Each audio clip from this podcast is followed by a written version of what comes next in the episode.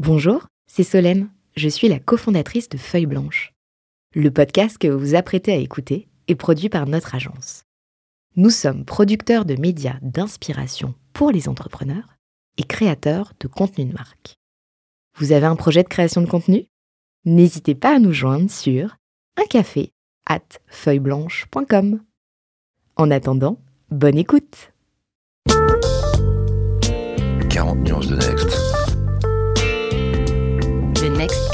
comme vous ne l'avez jamais entendu, animé par Olivier Mathieu et Thomas Benzazon. 40 nuances d'Alexandre Pachulski, cofondateur de Talentsoft, partie 2, c'est reparti. Olivier, Alexandre, vous êtes toujours avec nous. Oui, salut. Donc, euh, pour la forme, on rappelle que 40 nuances de Next, c'est euh, évidemment des entrepreneurs du Next 40. On découvre euh, ce qui fait la réussite de leur boîte, les enjeux de leur secteur. je recommande avec Olivier, je vous recommande d'aller d'aller découvrir tout ce qu'on vient de se dire avec Alexandre Pachulski sur euh, l'avenir des RH, la question euh, des talents. On a aussi euh, abordé les sujets liés à l'IA, au racisme. Donc pas mal de, de, sujets très intéressants à découvrir. Mais maintenant, on a on a beaucoup parlé aussi du futur du travail, ce qui est un sujet qui intéressera beaucoup de monde aujourd'hui dans cette période confinement puis déconfinement. Mais aujourd'hui, je te laisse enchaîner, Thomas. On va parler de l'homme et de l'entrepreneur qui fait le succès. Donc Alexandre, on va parler de toi si tu veux bien. C'est un exercice euh, auquel tu es peut-être moins habitué. Je te propose de passer, de t'allonger, de fermer les yeux et de passer donc sur le canapé. Allez, relaxez-vous. Et maintenant, on parle de vous Alexandre, euh, on va pas te demander de, de, nous raconter toute ta vie, mais seulement les, les faits saillants, les points marquants, ce qui t'a construit. Euh, avec Olivier, ce qu'on ce qu'on aime bien, c'est comprendre euh, bah, évidemment euh, qui sont les hommes et les femmes derrière les, les boîtes, et, en l'occurrence la celle du Next 40. Mais du coup, pour comprendre ça, on aime bien aller chercher, notamment dans, dans l'éducation que, mm-hmm. que tu as pu recevoir, ce que tu as gardé et peut-être ce que tu aimerais à nouveau partager un jour à ta descendance. Ah ouais, c'est un vrai divan là. bah, une autre euh. façon de poser la, une autre façon de poser la question, c'est, c'est oui, qu'est-ce que qu'est-ce que tu gardes comme enseignement ou qu'est-ce que tu emmènerais sur une île déserte ou qu'est-ce que tu donnerais comme comme héritage à, soit soit un de tes enfants, soit euh, un jeune entrepreneur qui euh, qui qui, qui aurait envie d'entendre vraiment seulement l'essentiel, la substantifique moelle. Écoute, il y a une chose qui a guidé, euh, il, y a, deux éléments saillants. Euh, mes parents ont, toujours, euh, et quand j'ai mes parents, mes parents, leur environnement, leurs amis avec qui j'ai vraiment grandi, et, et mon grand-père maternel qui est une figure importante. Il y a deux choses, c'est le, respect.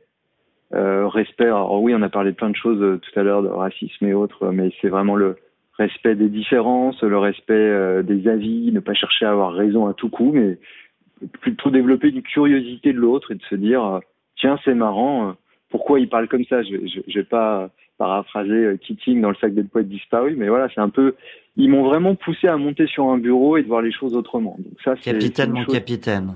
Ouais c'est ça c'était une chose très forte qui a été un des marqueurs de, de, de mon éducation. Et l'autre c'est assez bête étant donné que le sens de la vie bah voilà, hein, ça fait des millénaires qu'on essaye de comprendre comment on pourrait trouver le sens de la vie eux, ils avaient un peu résumé ça finalement à se dire est-ce qu'on peut essayer d'être utile et agréable aux autres? Ce sera déjà pas mal. Donc ça, utile et agréable, c'est une chose qui m'a marqué. Utile en disant, bah, ça revient aussi à toutes les discussions autour de Talentsoft. Est-ce que j'ai vraiment le droit de mettre 45 ans de ma vie au travail euh, et que ça ne serve pas vraiment à quelque chose, euh, ça ne serve pas à la société, ça ne serve pas à d'autres, mais que ça ne serve juste à moi à ramener de l'argent? Encore une fois, j'ai la chance d'avoir pu faire des études, d'avoir justement une famille qui m'a aidé à faire des études, alors qu'on n'avait pas, euh, pas une famille de, grands bourgeois, mais ils ont fait tout ce qu'ils pouvaient euh, pour m'aider.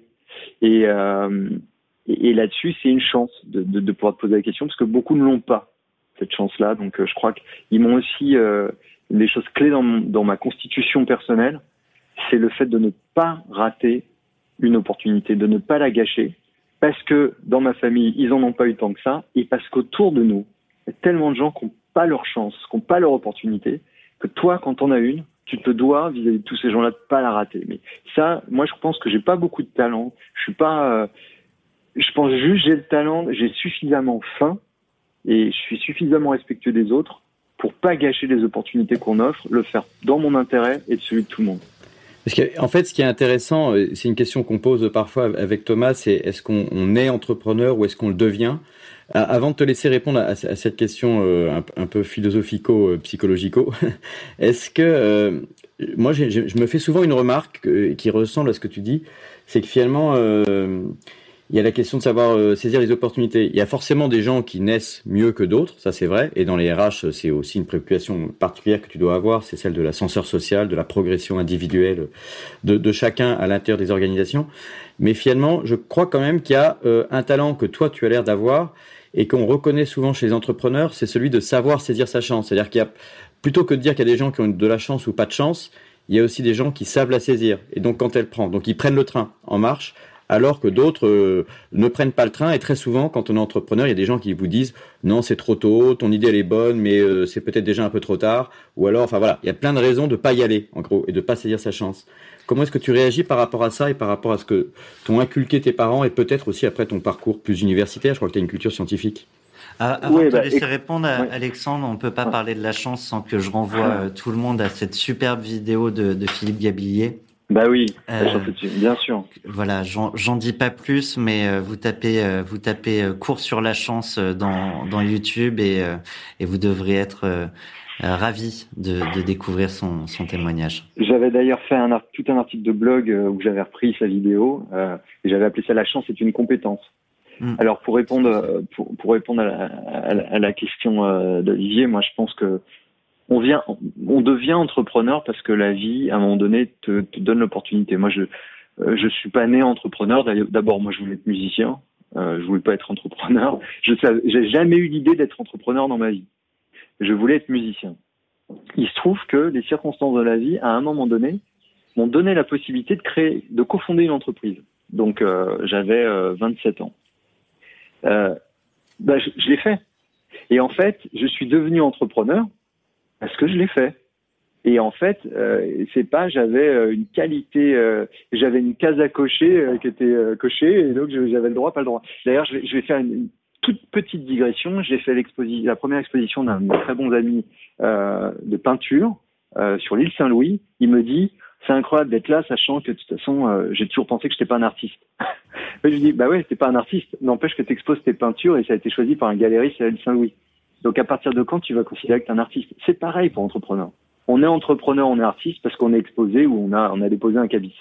Le truc par contre, pour le, la, la, la, façon de saisir sa chance. Moi, je suis devenu entrepreneur parce que l'opportunité s'est créée. La différence, ça a été que certains auraient dit, bah, j'ai pas les compétences, j'ai pas les diplômes. Alors moi, je peux te dire, j'avais zéro compétence puisque j'ai fait des études scientifiques et j'ai créé une boîte de conseil en RH à 27 ans. Donc déjà du conseil quand tu n'as jamais mis les pieds dans une boîte, c'est un concept intéressant. Quand tu es jeune, tu sais pas que c'est impossible, euh, bah, tu le fais et puis après tu te dis bah en fait je dirais pas à mon gosse de faire la même chose parce que c'était assez con en fait. Bah oui c'était assez con sauf que moi j'étais con de le faire et puis Apple a été con de me choisir aussi à ce moment-là à l'époque et puis ça s'est fait. Donc à un moment donné quand la vie te tend la main, je pense qu'il faut la saisir et de voir où ça t'emmène dans la mesure où un, tu fais pas courir un risque à toute ta famille, tout ton écosystème, ce qui était mon cas quand j'avais 27 ans, puisque je faisais courir un risque qu'à moi. Et deux, quand tu as un minimum confiance en toi, en te disant, après tout, pourquoi je pourrais Qu'est-ce qui fait que je pourrais pas y arriver? Et c'est ça qu'il faut enseigner aux, enfants à l'école. Julia Bijawi, dans, dans le premier podcast de, de 40 nuances de Next, disait l'avenir euh, appartient à ceux qui se font confiance. J'ai bah l'impression que, que tu confirmes. Mais du coup, mais du coup, euh, la, la question c'est comment. Euh, c'est pas forcément inné la confiance en soi. Ça dépend de de ce qu'on t'a donné petit. Ça dépend de ce que tu as décidé de prendre aussi peut-être toi-même euh, plus tard. Et comment ça peut se transmettre la, la confiance? D'abord, je vais te dire un truc extrêmement paradoxal. Je ne pense pas être quelqu'un de confiant. Et d'ailleurs, euh, si euh, quand on va raccrocher, je vais vous poser 57 questions. Alors, ça allait Vous croyez que je fais ceci Vous croyez que je fais cela? Et je passe mon temps à douter. Je suis pas quelqu'un qui dit waouh, c'est pas mal, tout à fait. Je suis pas confiant. Mais il y a deux choses. Il y a la confiance qui confine à l'arrogance, en te disant ce que je fais c'est tellement fort, euh, j'ai pas besoin de demander aux autres. Et, et, là, je pense que tu décrois, euh, tu meurs lentement. Mhm.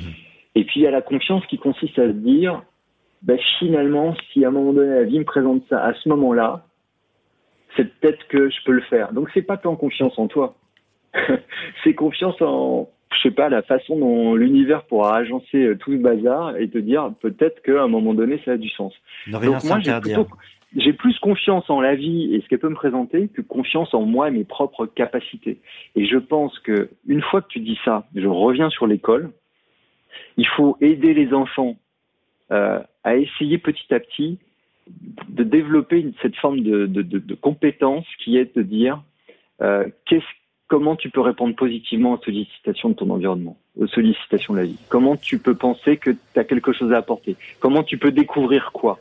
Ça devrait être le cœur de l'école. C'est d'ailleurs ce qui se fait à l'autre école qui a été créée par Lionel Sayag, à laquelle je suis associé. C'est centré sur l'enfant et, et, sa propre découverte.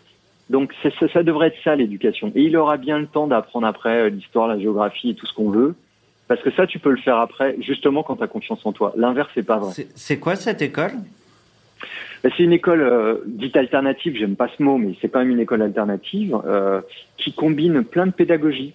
Euh, Steiner, euh, euh, Freinet, De Crowley, euh, Montessori, et qui est centré vraiment sur l'autonomie de l'enfant. C'est vraiment centré sur l'enfant, la décou sa propre découverte et, le, si tu veux, le, comment on sait qu'une éducation est réussie? Ben, C'est si quelqu'un a à cœur de devenir un peintre, quelqu'un a à cœur de devenir un mathématicien ou je ne sais quoi.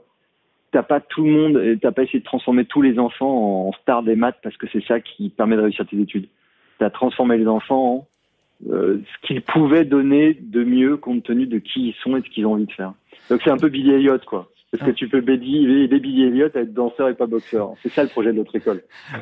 je, je vois, je vois qu'Olivier a une question. Juste, je, je voudrais rester sur l'école. Je discutais avec quelques entrepreneurs l'autre jour sur. Moi, j'ai fait Montessori. J'ai arrêté, je crois, pour passer en CE1. Et j'y étais avant. Eux avaient mis leurs enfants dans dans d'autres écoles dites euh, alternatives. Euh, moi, je suis persuadé que ça, ça fait beaucoup de sens dans la, la construction euh, des enfants, comme tu le dis. Après, il y a la question de l'accessibilité, euh, et c'est souvent des écoles qui, qui coûtent cher et qui, de, de fait, euh, bah, créent aussi euh, des, des, inégalités parce que tout le monde ne peut pas se payer ces, ces écoles. Ça tombe très bien que tu dises ça, Thomas, parce que euh, je n'ai pas fait mon... Moi, je suis un pur enfant du public, hein, donc j'ai été dans rien de privé, de... et je suis très heureux de ça. Et j'ai toujours dit que je préférerais mes enfants suivre cette euh, voie-là justement pour être ouverts à tout ce qui se passe, quitte à ce que ce soit plus compliqué euh, dans certaines situations.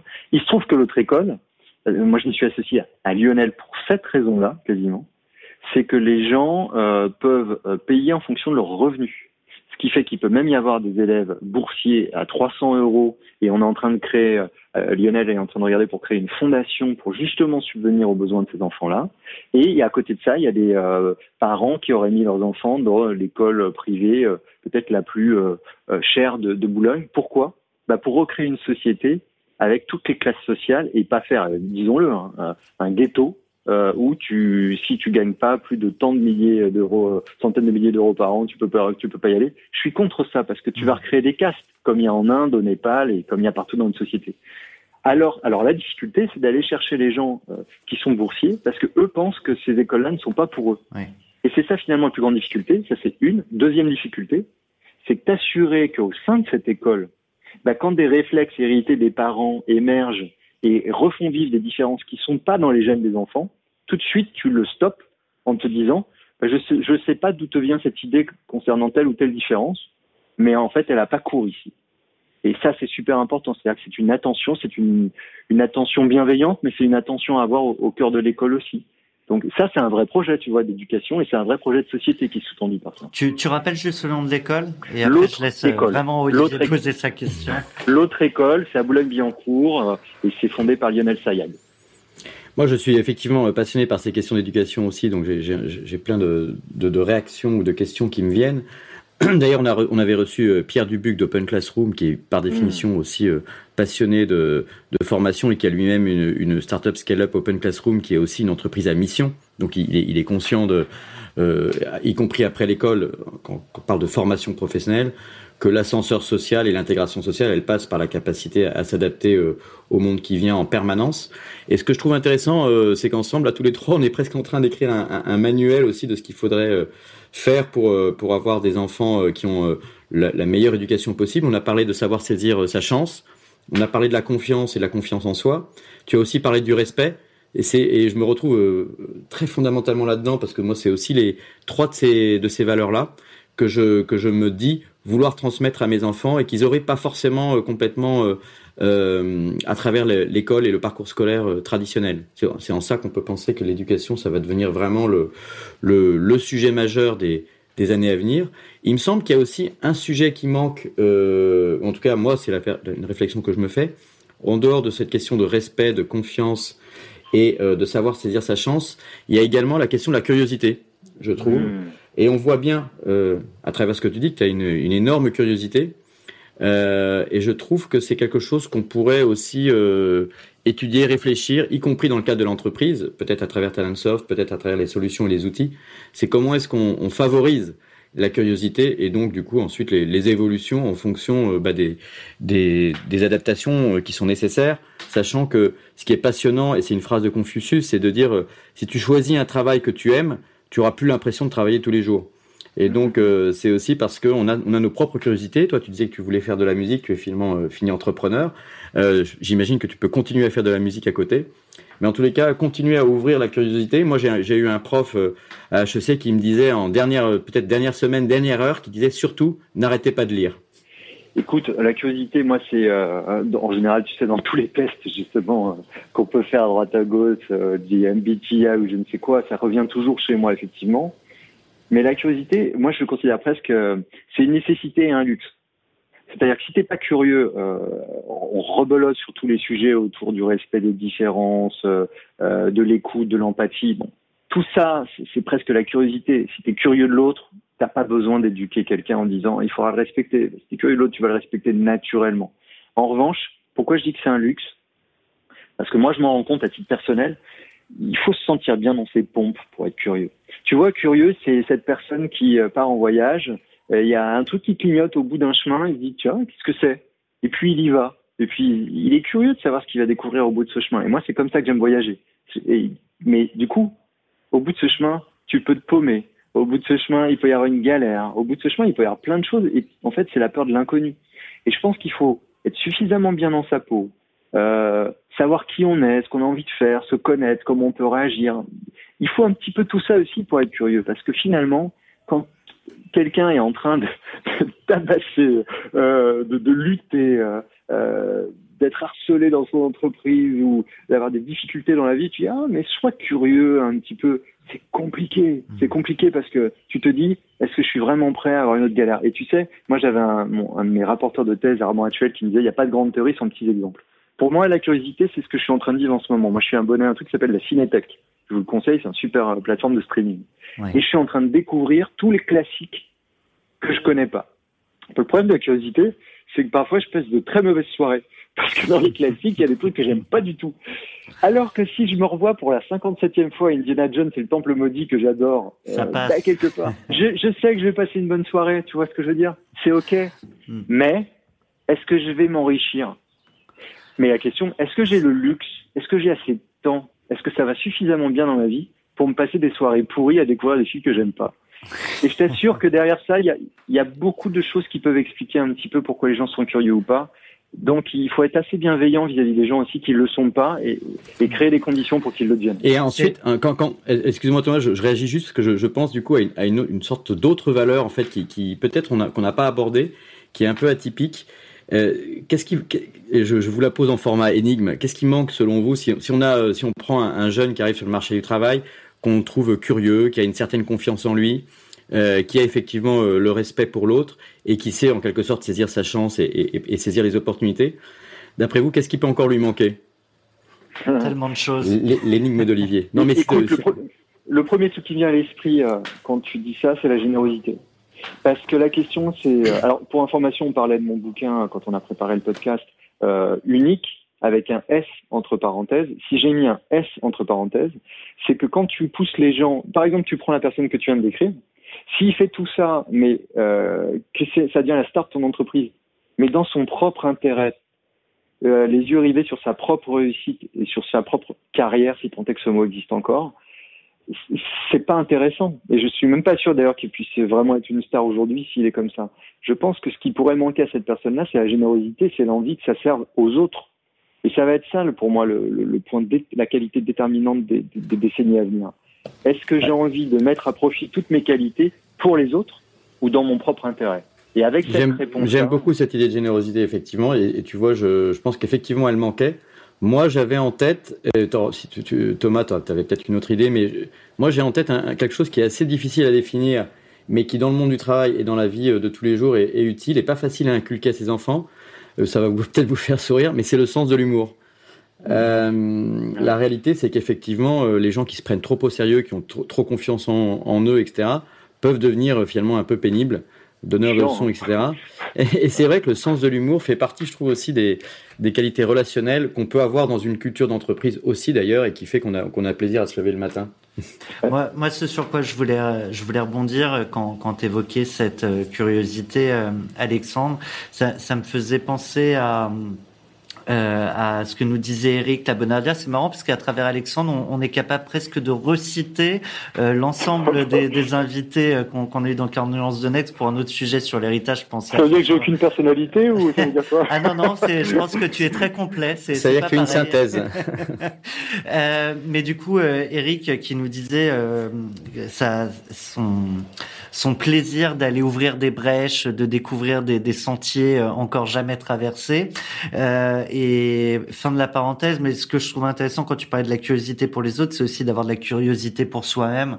Euh, on est, euh, je pense, jamais entièrement euh, complet et, et d'essayer aussi de se chercher continuellement en, en se disant qu'on n'a pas complètement fait le tour de, des possibles personnels. ça fait aussi partie de, de ce qui bon, je trouve, dans la curiosité. Ah, alors là, là-dessus, juste euh, pour, une micro-parenthèse sur le sujet, tu as le bouquin, le, best-seller de Carol, Carol Dweck, Mindset, euh, qu'il faut lire, qui, fait un peu la synthèse de toute cette discussion autour de la curiosité. Elle, te dit la chose suivante. Des gens qui refusent des feedbacks, qui sont pas curieux de la vie des autres, c'est parce qu'ils considèrent qu'en fait, euh, à la naissance, ils ont une sorte de capital euh, qui ne pourra pas grandir, qui ne pourra pas se développer. Donc en fait, il se considère comme une forteresse à défendre. Donc à chaque fois que tu donnes un feedback ou tu fais une critique, tu égratignes leur capital. D'autres se disent que tu n'as qu'un capital de démarrage et tout le but de la vie, ben, c'est d'enrichir, de faire fructifier ce capital. Et tu as besoin de la vie des autres. Sinon, tu peux pas le faire fructifier parce que tu sais pas comment tu peux t'étendre. Et, là, tu vois, c'est la boucle bouclée sur l'éducation, sur tout ça. Faut pas L'inné, ça existe. Le sens du rythme, ça existe. Mais quand tu vois certains joueurs de tennis qui n'avaient pas de talent inné, je suis désolé, je vais donner une référence de vieux, hein, euh, mais tu prends un Thomas Muster, le gars, il avait juste un gros coup droit, mais c'était pas Federer. Ah oui, ça bah, je l'ai pas, là. Eh ben oui, désolé, hein, c'est vraiment une enfance. Mais cela dit, je peux citer aussi Lacoste, j'étais pas né dans les années 30. Hein.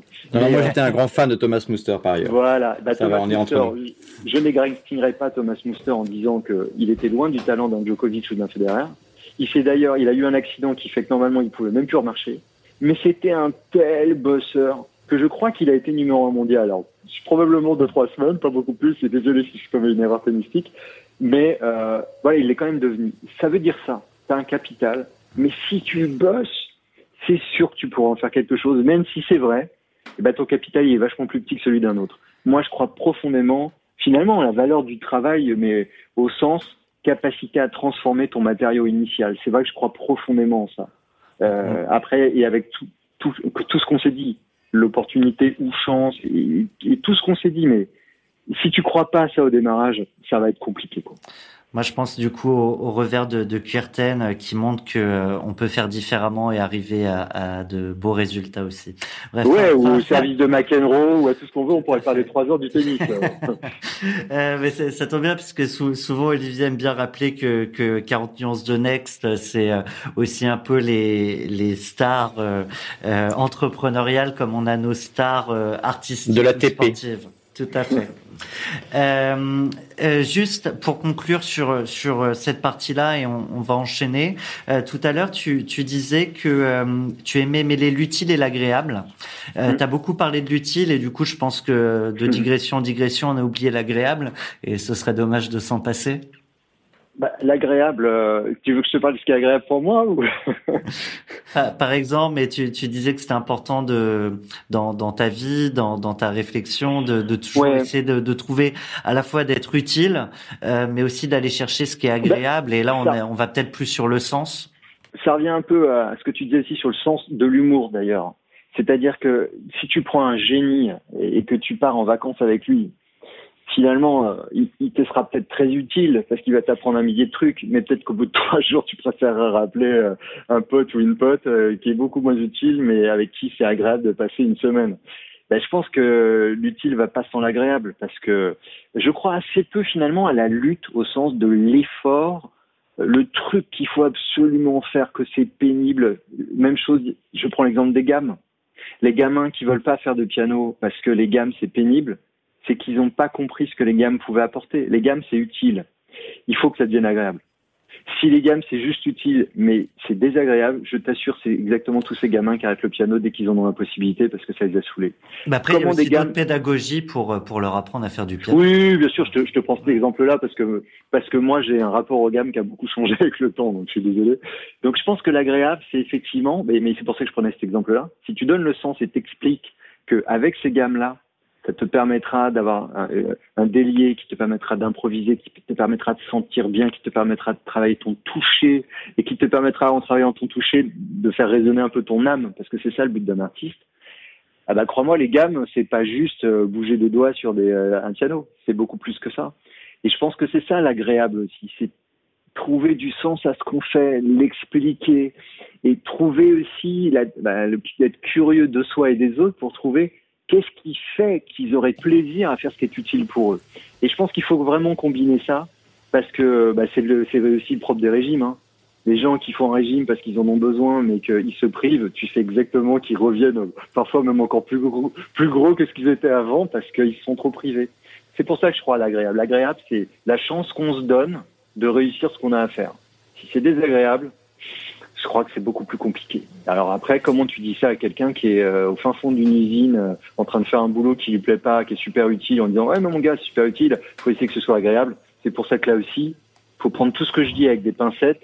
Et malheureusement, il y a des gens qui n'ont pas la chance de pouvoir tirer peut-être profit aujourd'hui de tout ce qu'on se dit. Mais peut-être que nous, notre boulot, bah, c'est de réfléchir à ces gens et de se dire waouh, faudrait quand même que ça change parce que c'est pas possible que nous on ait cette conversation et qu'à côté ils ramassent autant quoi. Et heureusement, il, y a, un monde en dehors du travail qui fait que même quand on travaille peut être pénible, et évidemment on cherche le sens dans, dans ce travail, mais euh, d'aller chercher aussi ailleurs ce qui peut, voilà.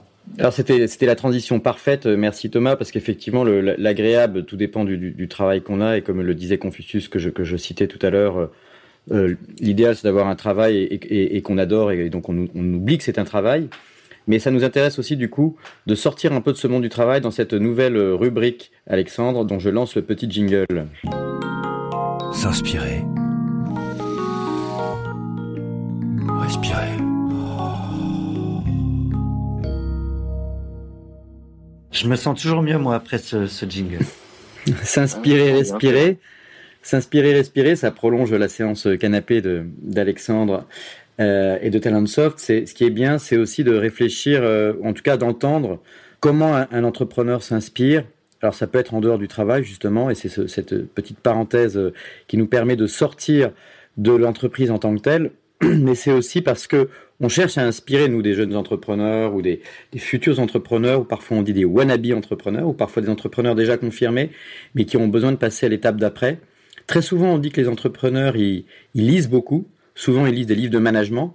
Euh, mais toi, tu as déjà parlé beaucoup de tennis, tu as parlé de musique, tu as cité des auteurs. Donc, on, sent déjà que tu es euh, inspiré, que tu es curieux. Et, ça nous intéresserait de savoir bah, qu'est-ce que tu aurais envie de partager dans ce domaine-là, euh, qu'il soit culturel, artistique, etc. Enfin, où est-ce que tu vas te ressourcer toi-même, si ah. le mot ressourcer est adapté? Bah, écoute, je peux te parler très concrètement. Moi, j'aime bien parler du, du présent. Donc, euh, euh, en ce moment, je suis en train de lire un bouquin de, Baptiste Morisot, euh, Manière d'être vivant. Donc, tu vois, quand même, on est dans le thème. C'est un philosophe qui parle euh, de développement durable. et ça, je lis pas mal en ce moment de bouquins autour de ça, lié à ce qu'on a vécu dans le confinement, avec cette idée de se dire comment on pourrait faire différemment. Je suis tombé sur Baptiste Morisot parce que j'ai lu un bouquin d'Éric de Carmel sur l'ABCD de l'écologie joyeuse ça, c'est plutôt pour comprendre, finalement, comment on pourrait faire autrement dans la société et que mes, mes belles idées de, de green, de ceci, de cela, comment ça pourrait prendre corps dans l'entrepreneuriat social. Ensuite, je suis en train de relire euh, Stéphane Zweig et le joueur d'échecs, parce que finalement, il y a beaucoup de choses que je raconte autour de l'intelligence artificielle que je peux trouver là-dedans.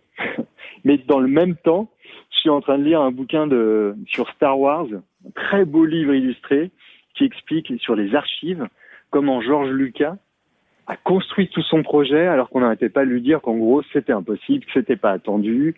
Euh, je cite souvent la, la, biographie de Bruce Springsteen qui est un mhm. exemple de révélation du talent en mode en monde hostile. C'est vraiment une bible là-dessus. Et puis je, je regarde, euh, il y a une plateforme que j'adore qui s'appelle Masterclass, qui est quand même bien foutue et, et tu vois, j'utilise beaucoup dans mes conférences de, de références à ces masterclass, notamment à celle d'Aaron Sorkin, qui est le scénariste de La Maison Blanche, du Social Network, qui t'explique comment on construit un film. Et puis, et puis, et puis à côté de ça, bah, à chaque fois que, que je peux, euh, quand je regarde un film, justement, comme je disais sur la cinéthèque, bah, je me renseigne sur le réalisateur. Là, en ce moment, je suis plongé dans Jacques Demy. Et pourquoi ça m'intéresse? C'est plutôt sur la notion de design, comment ça a inspiré Wes Anderson. Donc, en fait, ce qui m'intéresse, moi, c'est comment les choses se construisent. Que ce soit les livres dont je vous ai parlé sur le développement durable ou bah, comment on pourrait construire notre société. Que ce soit Springsteen sur comment on construit sa carrière ou que ce soit Ron Sorkin sur comment on construit un scénario, c'est comment on passe d'une idée à sa réalisation. C'est ça qui me fascine, moi. Et je me nourris bah, de tout. Par contre, ce que je n'aime pas, c'est si je regarde euh, trois films sur Jacques Denis, mais je comprends pas pourquoi il a fait ça, bah, ça va pas tant me servir à moi finalement que juste passer un bon moment. Donc il faut avoir la curiosité de se dire, mais comment la personne a fait ça quoi? Donc voilà un peu ce qui me nourrit quoi.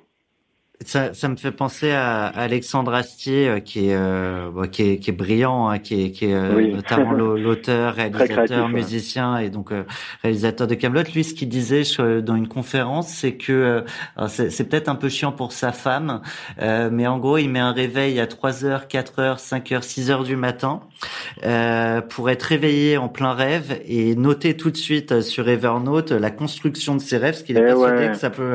Alors ça, c'est des trucs. J'aimerais c'est le genre de choses que je retiens d'une conférence. Toi, toi, s'il y a des petites choses dans, dans ce qui permet la construction que tu as retenu de tes lectures ou, ou de ce que tu as pu entendre ou, voir, euh, très, très concrètement, qu'est-ce que tu peux garder et partager? Bah, Là, dans, la phase de comment je m'y prends pour retenir des choses ou ce que j'ai retenu là récemment Non, pardon. Oui, oui, non. Ce que ce que tu as retenu ou des choses que tu as gardées pour toi dans, dans cette manière de de, passer de, l'idée, de l'envie à, la réalité dont tu parlais. Bah en fait, moi je trouve qu'on est aujourd'hui dans un monde qui est, euh, on est sur mille trucs à la fois, c'est très dur. Donc moi, la moindre des idées, tu vois, cette nuit il m'est arrivé la même chose. J'ai une super idée de, j'avais une musique dans la tête géniale euh, toute la nuit. Bah, j'ai toujours un petit euh, euh, dictaphone à côté, je chante un air. Euh, tous mes articles de blog partent d'une réflexion. Là, tu vois, j'ai noté une réflexion sur la curiosité. C'est sûr que j'en ferai un article de blog. Euh, dès que j'ai quelque chose qui est en dès que je lis un livre, je fais une petite note parce que je sais que dans un an, dans deux ans, dans deux mois, j'aurai oublié. Donc je note tout. Et j'ai Evernote, grosso modo, euh, qui est c'est mon cerveau. C'est l'extension de mon cerveau Evernote. Alors si je perds mon abonnement Evernote, j'espère que je vais pas devenir, euh, ce sera pas une lobotomie. Mais donc je note tout et je classe. Donc je dis ça c'est plutôt pour le blog, Tiens, ça c'est plutôt une idée de musique. Tiens, ça c'est plutôt une idée de bouquin. Et après, je me replonge. Est-ce qu'il y a des, des, rubriques ou des dossiers euh, que tu n'as jamais utilisés, mais que tu as en tête pour euh, dans, dans 10 ans, 15 ans, 20 ans, que sais-je? Ouais, il y a une rubrique roman. Euh, que j'ai ouvert, euh, j'ai un roman dans les pattes depuis que je suis à la fac. donc là, j'écris quand même mon quatrième, le quatrième livre sort au mois d'août. C'est toujours pas un roman. Donc cette rubrique-là, eh ben tu vois, c'est un peu la synthèse aussi de tout notre échange cette rubrique-là, je l'ouvre pas parce que je crois que je souffre toujours du syndrome de l'imposteur et que je me crois toujours pas capable. Et c'est pour ça qu'il va vraiment falloir que je le fasse. C'est que ça me fait encore peur, ça. On a, on a, on, est dans la rubrique euh, toujours euh, personnelle et c'est vrai qu'on avait euh, là aussi une question qui vient d'extérieur de quelqu'un que tu, que tu connais bien, qu'on va te, qu'on va te proposer. Vous avez un message. Salut Alex, salut Logic. bah écoute, moi j'ai une vraie question pour toi.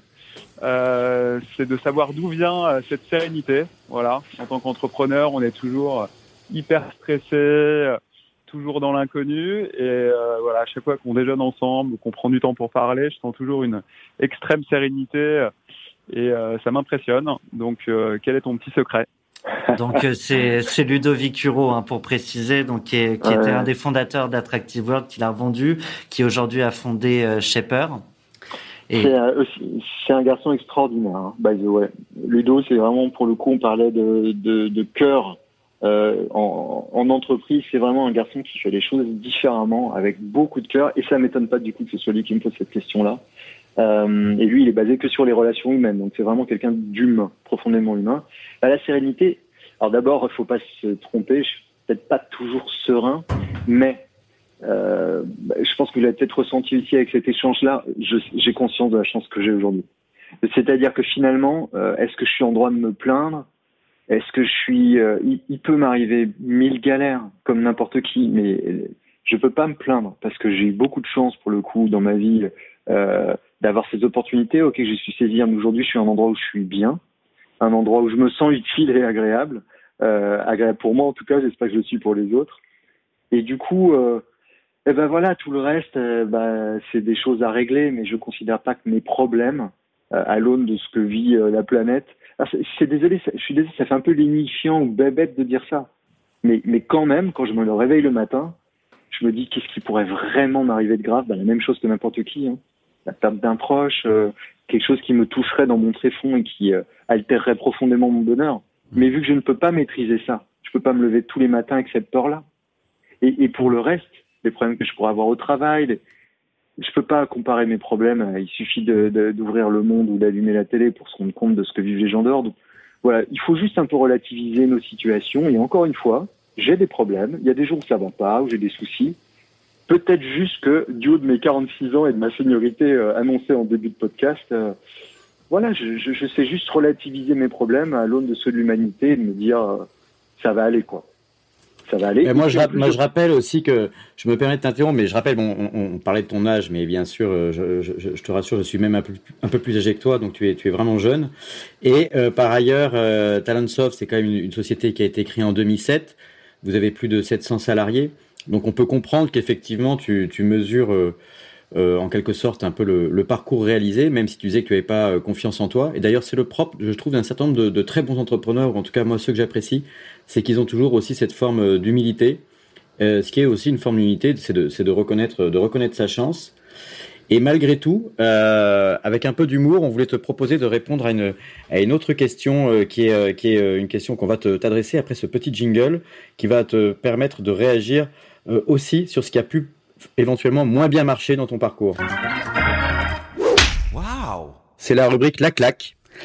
Euh, on trouvait ça sympa en termes de ponctuation, c'est de, bah de, de, se dire voilà, euh, apparemment, euh, effectivement, Alexandre, il est, il est, c'est ce que nous disait Ludovic Huro, il est très serein. On, on sent aussi qu'il est très curieux.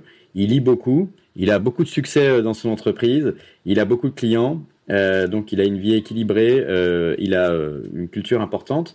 Pour autant, on imagine bien que le parcours n'a pas été sans embûches. Donc la claque, c'est toi qui l'as choisie. Elle peut être récente ou, ancienne, mais elle, doit être mémorable.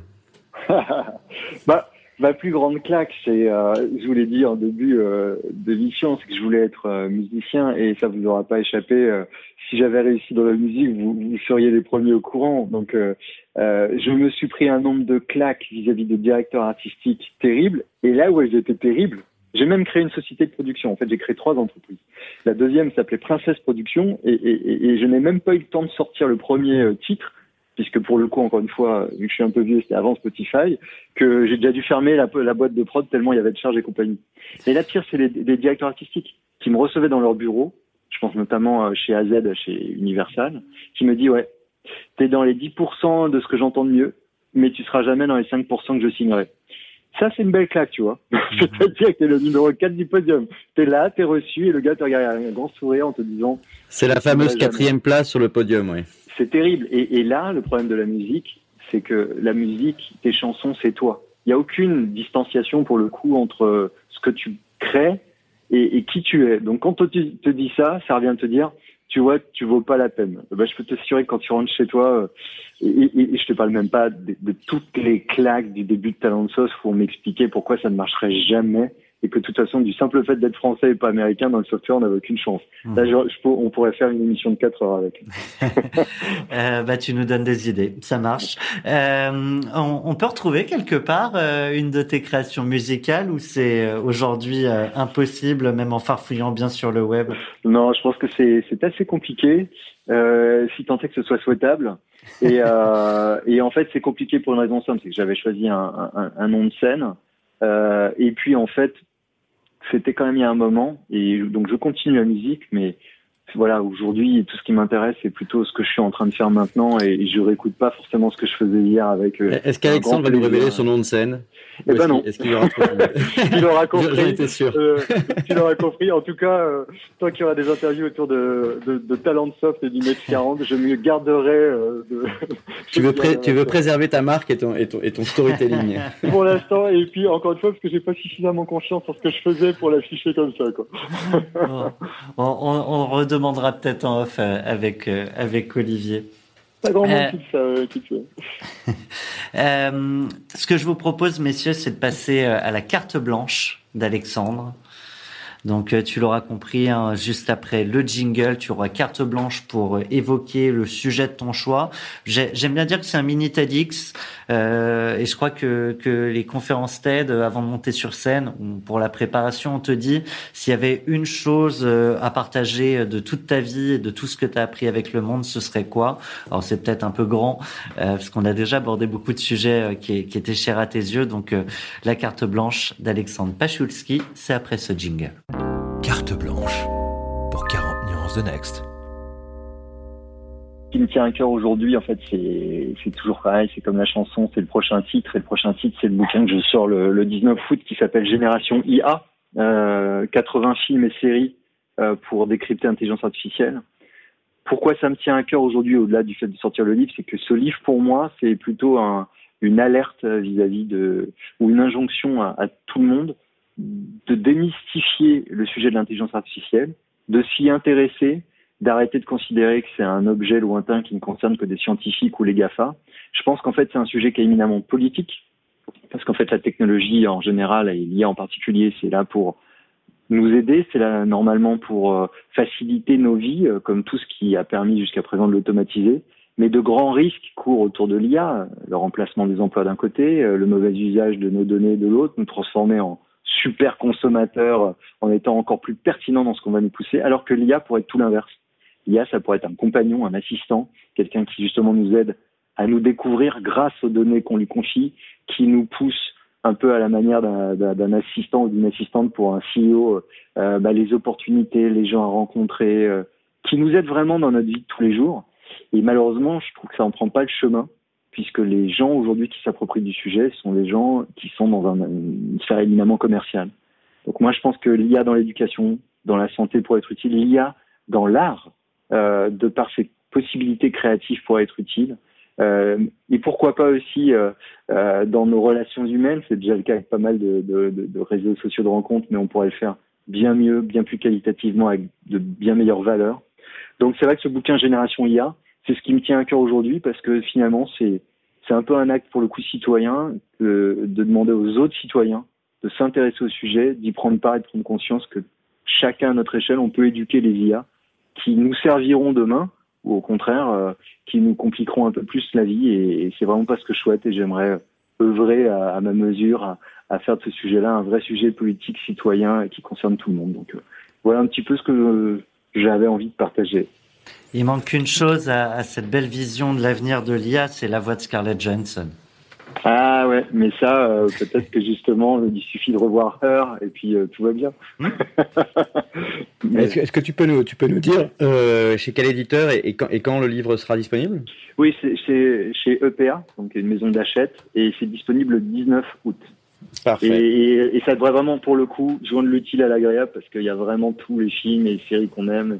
Il y a un décryptage, si tu veux, d'un jour sans fin pour le machine learning euh, ou de la vie des autres pour les problèmes de data. Euh, et t'as pas forcément vu les films comme ça et c'est ça que j'ai envie de partager, rendre les gens curieux autour de tous ces films. Qui est d'ailleurs un livre de cinéma, hein, Bon conseil de lecture pour la fin de l'été, parfait. Ce que je propose peut-être, Thomas, c'est qu'on qu'on se lance dans Sista, puisque là aujourd'hui on est trois, trois hommes en train de, de discuter. Mais c'est vrai que dans le milieu de l'entrepreneuriat, on a aussi envie de mettre un coup de projecteur sur les femmes entrepreneurs. Donc, euh, Alexandre, tu vas pouvoir nous, nous proposer et euh, attirer un petit peu les micros vers euh, une femme entrepreneuse ou start-upeuse qu'on pourra ensuite aller interroger en ton nom et qui fera la conclusion de ton, de ton podcast. Elle s'appelle Clara Deletraz, mais tu vas nous en parler juste après ce jingle.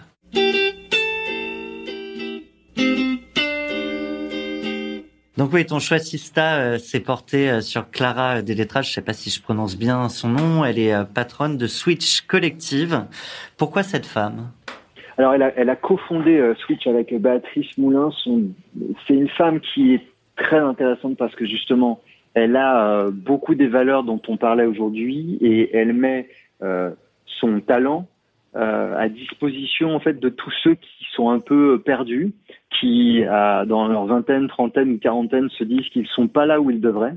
Et elle a donc confondé Switch Collectif, qui est un petit peu, j'ai envie de dire, euh, euh ce que les entreprises euh, d'accompagnement professionnel pourraient être dans cette décennie où il y a un mix de, de bilan de compétences, de questionnement sur soi, euh, de, de même de méditation, de lecture, beaucoup de relations humaines autour de promotion qui se créent aussi. Donc c'est ça mixe vraiment, ça met l'humain au cœur de son propre développement, ça le met dans un climat de bienveillance qui l'autorise à se poser des questions et avoir les réponses qui parfois font un peu peur quand euh, euh, on découvre que finalement ce qu'on adorerait faire est assez loin de ce qu'on fait aujourd'hui. Et, et, ces deux jeunes femmes euh, Clara et, son associée Béatrice prennent vraiment les gens par la main de façon très bienveillante, efficace et intelligente pour les amener à se poser les bonnes questions. Et il y a beaucoup de gens qui ont, donc selon le terme, switché et ont bifurqué dans leur vie, je pense grâce à elles. Donc c'est pour moi un peu de euh, voilà de c'est une entreprise qui a du sens et qui Clara fait vraiment les choses bien avec du cœur. Voilà pourquoi je voulais la mettre euh, en avant parmi toutes les autres femmes entrepreneuses qui font aussi euh, de bien belles choses. Hein. Mais il fallait en citer une, donc j'ai choisi Clara. Parfait, bah écoute, euh, merci. Je connais bien Clara qui a aussi été très active à, la French Tech avant de, avant de lancer son entreprise. C'est un très, un très beau choix de personnalité. Donc si tu avais une question à, ah lui poser, pardon, en, ton nom. N'oublions pas la question. Tout à fait. Euh, que, que Solène lui posera en ton nom.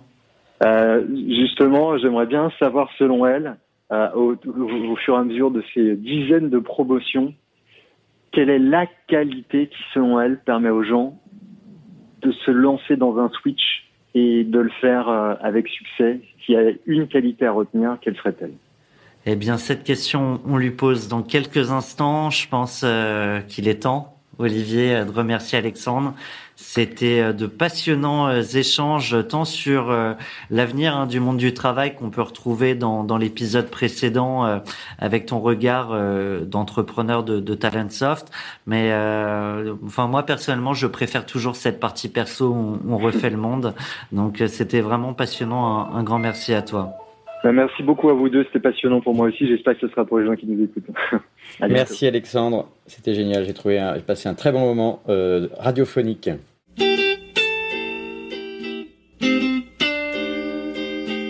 Elle est celle qui accompagne celles et ceux qui veulent entreprendre un switch dans leur vie professionnelle. Elle a cofondé Switch Collective avec Béatrice Moulin. Elle est la sista d'Alexandre Pachlouski. J'ai nommé Clara Deletraz. Bonjour Clara. Bonjour Solène. Alors Clara, chez Switch Collective, vous associez votre marque à des films et séries cultes. Du coup, euh, plutôt que de demander un traditionnel pitch, pourrais-tu nous dire quel film ou série représente le mieux Switch Collective et pourquoi? Question pas évidente parce qu'effectivement, si vous allez faire un tour sur notre euh, site internet, on fait référence à plein de séries et plein de films euh, cultes et moins cultes, actuels et, moins actuels. nous, l'idée, en tout cas, c'était par rapport à la notion de changement de vie. Euh, C'était de, de décaler aussi un peu la manière dont on a parlé, on a l'habitude de parler de, de, ce, de ce sujet, de dédramatiser euh, un peu les choses, et puis de faire appel euh, voilà, à plein d'images qui nous, nous ont marqué euh, dans notre enfance, notre adolescence, pour se redonner aussi un peu l'envie de de rêver et de se projeter dans, dans, dans autre chose.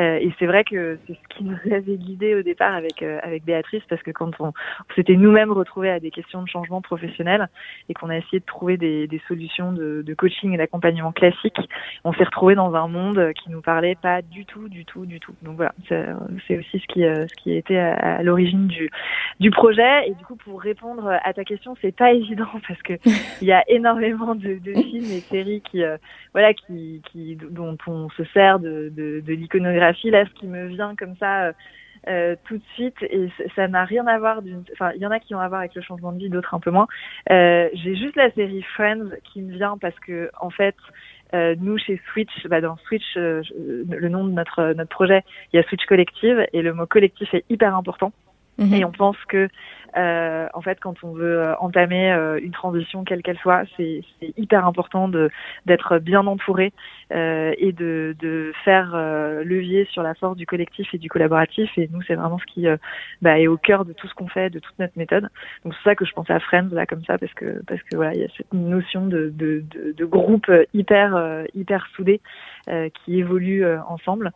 et puis j'ai juste envie de citer un film que je sais pas si vous connaissez, mais qui est qui est très culte, dans, qui était culte dans les années 90, qui s'appelle Tootsie, avec oui. Dustin Hoffman, qui, euh, qui rêve d'être euh, voilà journaliste et qui se travestit euh, euh, en femme euh, du coup. Et bon, bah, ça, je pense à ça parce que voilà, c'est un, un, switch intéressant et je trouve que c'est un, un, super film. Voilà. Et c'est un switch réussi. Ouais, alors je, voulais, bah, je vais pas, je vais pas gâcher la fin. C'est un truc plus ou moins réussi parce qu'il essaie de se travestir, de se faire aussi passer pour ce qu'il n'est pas. Euh, donc euh, bon, la morale de l'histoire, je, je, vous laisserai regarder le film, mais ça dit aussi à quel point je pense euh, c'est important de euh, et, et c'est nous, c'est ce qu'on essaie de de, de, de véhiculer et d'apprendre, de transmettre avec Switch, de l'important de bien se connaître euh, pour bah, pour essayer de faire quelque chose qui soit aligné avec euh, qui on est, euh, avec ce à quoi on donne du sens, avec ce qui a de l'importance pour soi, euh, avec et avec voilà ses, ses aspirations, son projet professionnel mais aussi personnel et de voir les choses comme un tout et comme un projet de vie, pas seulement comme un projet professionnel. Et justement, euh, on entend souvent des gens autour de nous nous dire que euh, ils veulent entreprendre des changements euh, radicaux. Euh, ces dernières semaines, avec tout ce qui s'est passé, il y a eu une montée en puissance encore plus de cette envie de changement. Au final, il y a un peu moins de monde qui passe concrètement à l'action. Selon toi, quels sont les freins mentaux qui empêchent l'humain dans ces projets? Écoute, nous les les grands freins mentaux qu'on qu'on observe et, qu'on qu voit vraiment de manière très présente euh, chez les 4500 personnes qui sont passées par notre programme Fait le bilan calmement, qui est une alternative innovante euh, au, au, bilan de compétences classiques. Il y en a plusieurs, mais dans ceux qui reviennent très souvent, euh, il y a euh, clairement la peur de l'échec, euh, le, le, le, fait de se dire bon bah voilà tant que je fais rien bah je d'une certaine manière je risque pas de, réussir mais je risque pas d'échouer non plus. Euh, et, et, si je me lance dans quelque chose euh, euh, et que je me lance dans un projet bah bien sûr je prends le risque que ça marche pas ou que ça marche pas comme comme j'avais prévu donc ça c'est la, la, première chose. Euh, derrière, mais c'est très associé. Je pense qu'il y a le peur du, la peur du, du, du regard de l'autre et de ce que pourrait penser euh, l'entourage. Euh, et, et, là encore, nous on a beaucoup de participants qui nous disent non mais voilà, mais du coup mon, mon compagnon, mon conjoint, euh, mes parents, mes amis, euh, comment est-ce que ils vont percevoir là le, le, projet sur lequel sur lequel je travaille, etc. et puis ce qui revient souvent aussi, il y a la, la peur financière. Euh, et sachant que évidemment l'enjeu la, de la, la, contrainte financière est une contrainte réelle, qu'il ne s'agit pas du tout de, de nier. Et nous, c'est un sujet qu'on aborde très concrètement euh, chez Switch et dans notre programme Fait de bilan calmement.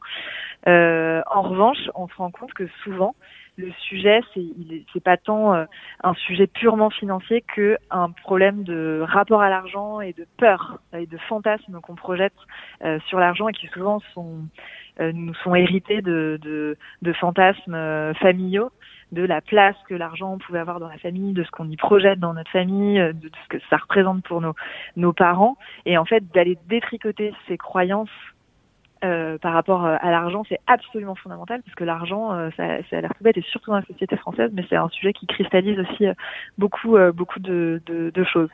Donc voilà, c'est ça qui me vient là, voilà, l'échec, le, le, regard des autres, ça va ensemble, et puis le, le la peur financière. Par rapport il y en a à l'argent. d'autres évidemment. Dans chacun de nos podcasts, l'invité euh, souhaite poser une question à sa sista et euh, Alexandre, il se demandait euh, si tu avais pu identifier dans les dizaines de promos que tu as vu passer la qualité à retenir pour se lancer dans un switch avec succès. Ah, merci Alex pour cette question, mais c'est une très bonne question. J'adore cette question. et, la, la, qualité, écoute, ce qui me vient, euh, déjà, moi, la qualité, parce que souvent on nous dit, mais qu'est-ce qui, est-ce qu'il y a un trait commun à tous les gens qui font votre euh, programme? Et moi, je dis souvent, bah en fait, c'est des gens qui ont des parcours hyper variés, qui sont vraiment, qui viennent en général de tout secteur, et c'est ça qui fait la richesse euh, du du programme, de, de tous âges, etc. Mais ils ont un point commun, c'est que ce sont des gens curieux. Euh, ce sont des gens curieux qui s'intéressent à plein de choses et qui ont envie euh, en fait de, de, participer et de contribuer au monde tel qu'il est en train de se de se voilà, de se transformer. Et le deuxième trait commun, mais du coup ça pour répondre de manière complète à, la question d'Alex, euh, c'est que c'est souvent des gens qui manquent un petit peu de confiance en eux. Euh, et donc je pense que si tu fais un petit combo curiosité, ouverture sur le monde et travaille sur sa confiance, euh, sur, sur, la confiance en soi, là, tu as un combo gagnant euh, pour euh, voilà, réussir un projet, un switch, quel qu'il soit. Donc on peut dire à tous nos éditeurs qui, se, qui sont curieux et qui en veulent entreprendre un switch de foncer sur Switch Collectif pour voir tous vos programmes. Exactement, on sera ravis de les accueillir. Eh bien merci beaucoup Clara et à très bientôt. Merci Solène, à bientôt. 40 nuances de Next. Next 40 comme vous ne l'avez jamais entendu, animé par Olivier Mathieu et Thomas Benzazan.